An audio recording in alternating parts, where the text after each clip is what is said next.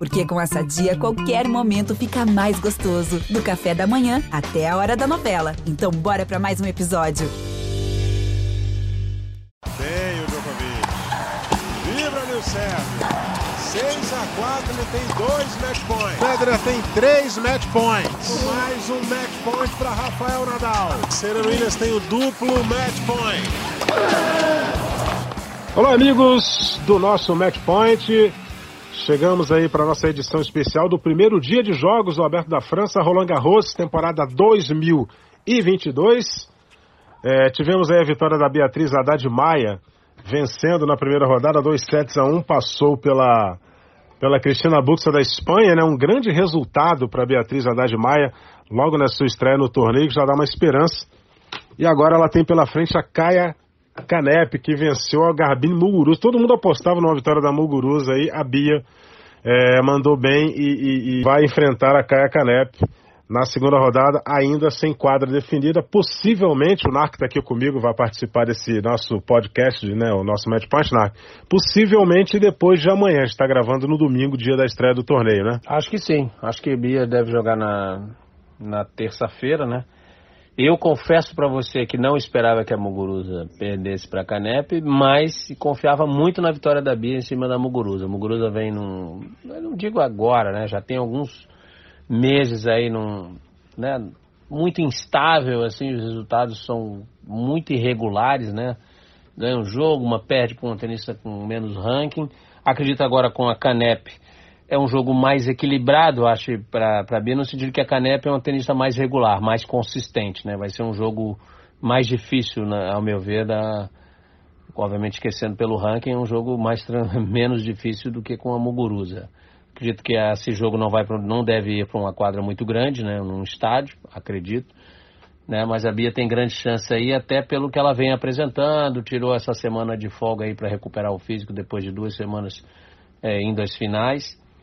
Estou bastante confiante. Acho que a Bia pode sim ganhar essa segunda rodada também e chegar na terceira. Aí sim vai dar um salto no ranking, premiação, tudo, vai mudar aí um pouquinho o patamar a Bia. Mas vamos ver, o jogo é na quadra, a Canep não é uma tenista inexperiente, está há muito tempo aí já no circuito, tá? Mas, mas vamos ver.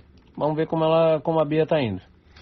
É, uma surpresa na chave do feminino, a vitória da Magda Linette, Narco Rodrigues, para cima da Onja Ber, que era apontada por nós como uma das favoritas ao título, né? E, e a Magda, aliás, ganhou de virada, 3-6, 7-6 com 7-4 e 7-5 no terceiro.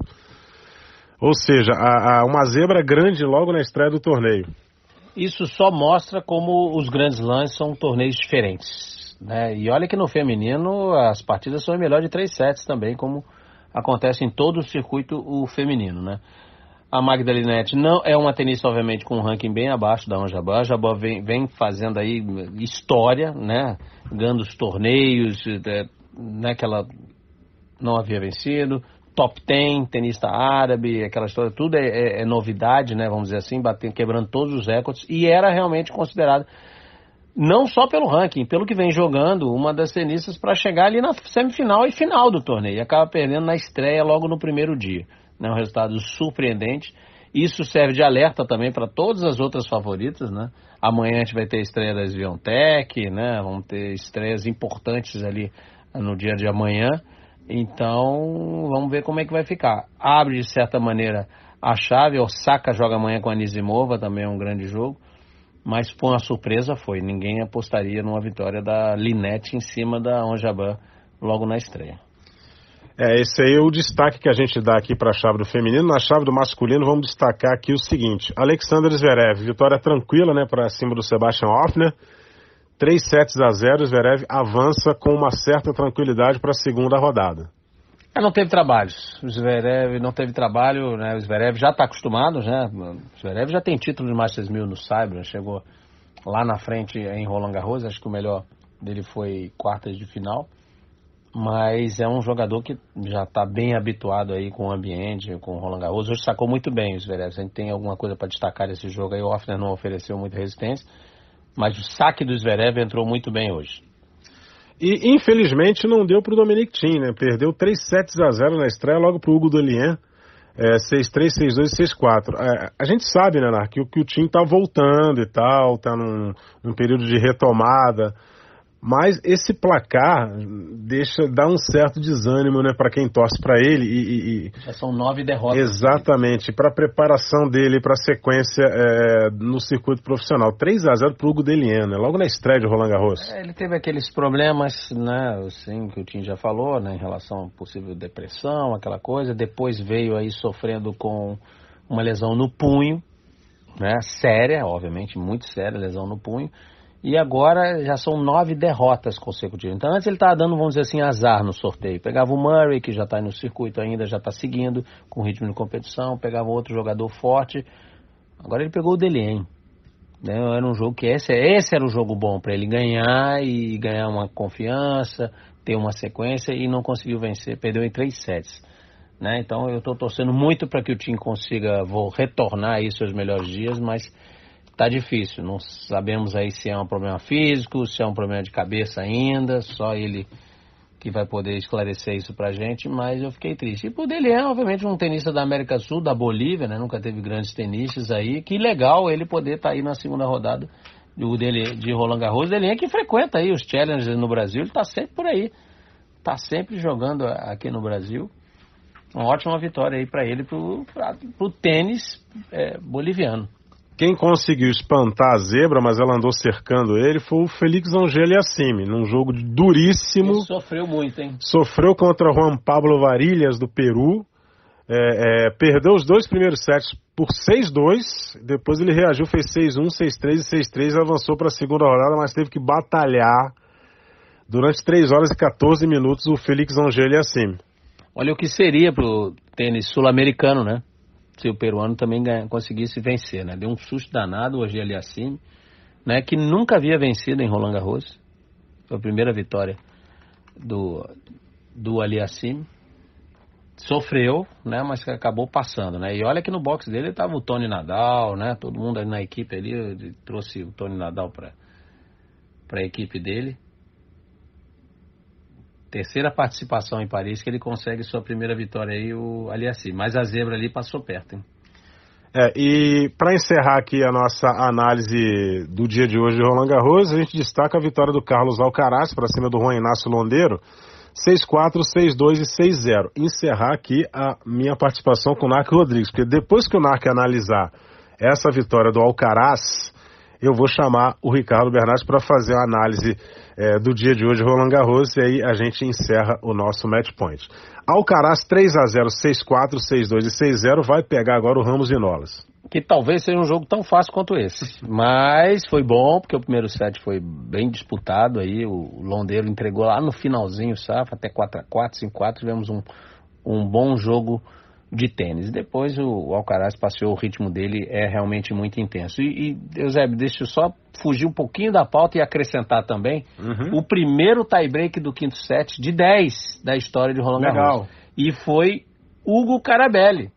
Argentino, Argentino né? que veio do qual e ganhou do Karatsev. Olha aí o tênis sul-americano. É. Olha quanta coisa. O Bia, vitória da Bia. Vitória do Delien. Poderia ter uma vitória, passou perto o Varilas, do Peru, e o, e a, o argentino Carabelli venceu o Karatsev e passou para a história que é o primeiro tie-break no quinto, não o primeiro tie-break de 10. O primeiro tie-break de 10 foi o Thiago Monteiro na primeira rodada, a gente acompanhou. Sim. A gente acompanhou, que a gente ficou assistindo ali, logo depois da gravação do, do podcast. Thiago Monteiro perdeu um tie-break do terceiro set, que foi disputado até 10 contra o Tennis Sandwich. E dessa vez o Carabelli venceu o Karasev no tie-break do quinto set, um tie-break de 10.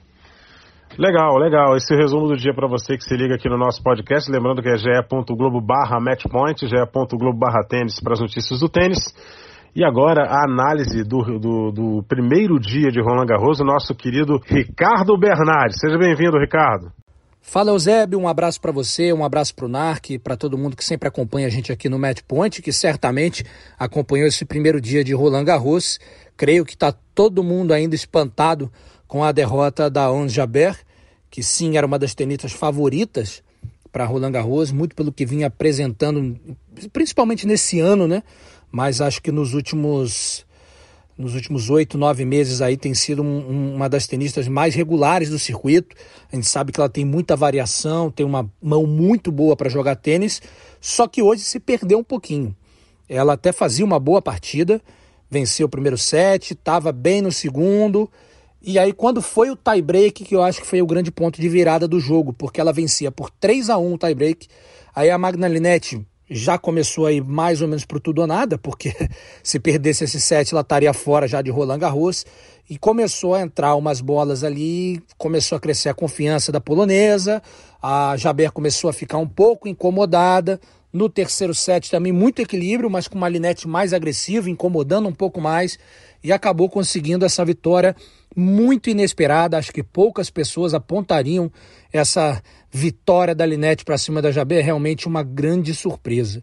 O que não foi tanta surpresa assim foi a vitória da Bia Haddad Maia, mas que não é por não ser surpresa que não deixa de ser boa, porque de certa forma a Bia agora vai começar a entrar no, nas primeiras rodadas ali de Grand Slam, dependendo do sorteio, da forma como ela entrou hoje, com a responsabilidade da vitória, que era o fato que ocorria hoje, né? Ela pegou uma tenista com um ranking bem mais abaixo, e por isso ela deu uma osciladinha ali. Acho que ela venceu o primeiro set, deve ter baixado aquela um pouco da, da adrenalina demais. Aí quando baixa demais acontece o que aconteceu no segundo.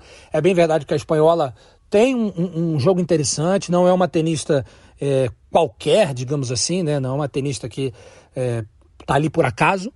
Mas o que é importante foi que a Bia conseguiu se recompor, retomou e venceu o jogo. E vai cruzar agora com a Kaya Kanep, né? Vocês até acharam um pouco surpreendente, eu não acho tão surpreendente. Porque a Muguruça é isso, ela não me surpreende. Porque se ela perder na primeira rodada, ou se ela ganhar o torneio, para mim é normal. Que é, é a história da, da vida dela no circuito, né? Uma tenista que oscila demais, capaz de belíssimos momentos e capaz também de perder nessa primeira rodada. Eu acho que pro lado da Bia tem pesa um pouco duas coisas. Primeiro, agora ela não entra tanto assim como zebra nessa segunda rodada. Já vejo um confronto mais equilibrado. E também a experiência da Kaya Kanep, né? Uma tenista de 36 anos de idade, há muito tempo no circuito, já jogou muitas chaves de Grand Slam. É um fator que pode complicar um pouquinho a Bia, mas a nossa torcida, claro, vai com ela. Vocês estavam falando também num momento bom do tênis sul-americano, só para citar também no feminino a vitória da Camila Osório Serrano, que é uma colombiana muito jovem, que muito batalhadora, tem um excelente jogo físico de perna, se mexe muito bem, luta por cada ponto e também venceu. Então é bom te dar essa ilustrada, né? No, no, no tênis sul-americano, que hoje no masculino teve a vitória do Carabelli, como vocês citaram, né? Um tenista que veio do, do quali e pela primeira vez ganha aí uma partida de Grand Slam. E o compatriota dele que sofreu, né? Que caiu com o Alcaraz do jeito que o Alcaraz está jogando numa primeira rodada, tem aquele lado positivo, querendo ou não, pode enfrentar um garoto que tem tudo aí para ganhar alguns grandes lances, isso você coloca no currículo, né? Pô, enfrentei esse cara, esse cara ganhou grandes lances. É uma coisa é, espetacular. Mas tanto o Alcaraz quanto o Zverev hoje fizeram estreias protocolares. Venceram bem, como deveriam se, como deveriam vencer, né? Numa primeira rodada, sem se complicar muito, já tira aquela ansiedade e creio que uma ansiedade muito maior por, por conta do Carlos Alcaraz, né? Primeira vez que ele joga na Philippe Chatrier, primeira vez que ele joga com um, uns holofotes né, totalmente voltados para ele, que junto com Djokovic, Nadal, ele é o cara que também está debaixo dessa luz que todo mundo quer assistir. E a gente estava falando também do Dominic Thiem, eu não, eu não, não achava nada diferente. Para mim não foi surpreendente a derrota dele para o Delien. O Dominic Thiem vem num momento muito difícil. Nas últimas semanas aí teve derrota, por exemplo, o Marco Cecchinato, que é um tenista que depois daquela semifinal de, de Roland Garros nunca mais conseguiu um resultado interessante. Um tenista que perde jogos assim para tenistas com um ranking bem abaixo com uma certa frequência. E como o Dominic Thiem vinha dessa derrota, quando ele pegou o Delien, beleza, a gente sabe que tem uma diferença de nível de tênis, mas ao mesmo tempo o Delien, cara, todo jogo para ele é como ele luta como se fosse aquele ali o alimento da família e que de certa forma é, né? Ele contou pra gente quando teve aqui no Rio Open que ele voltou a jogar tênis profissional depois de um tempo que ele entrou na conta bancária dele, a conta bancária estava zerada, porque ele foi jogar o circuito universitário americano depois de ter um bom um, um, bom período como juvenil, aí investiu numa fábrica de gelo, o negócio não deu muito certo. E aí ele estava precisando de dinheiro, voltou a jogar tênis e está aí, mais uma vez, um batalhador, um cara que, que merece demais. E quanto a isso, eu acho que não temos mais nenhum grande destaque, né? Sim, a vitória do, do Aliassime bem apertada. Aliás, o Varilhas é um tenista peruano que está numa, num excelente momento. Ele é muito regular nos challenges, pela primeira vez jogando aí um, uma chave de Roland Garros e deu muito trabalho. Acho que se fosse o Aliassime de um ano e meio, dois anos atrás, não teria virado esse jogo. Isso prova um pouco para mim que o Aliassime está melhor mentalmente. Não é, não tá na primeira prateleira entre os favoritos. Eu acho ali, de repente, entre os 10 que poderiam ganhar, de repente ele poderia entrar.